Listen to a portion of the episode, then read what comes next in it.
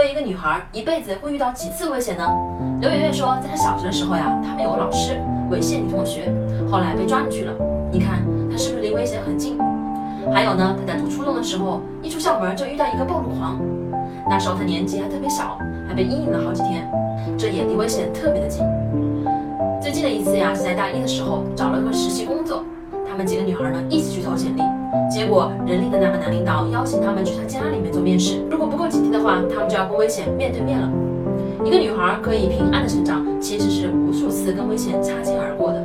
每一次呢，一个女孩受到危险的新闻出来了，我们就会特别警惕的摸一下自己家的孩子，跟他去再警告一遍，注意安全，注意安全，注意安全。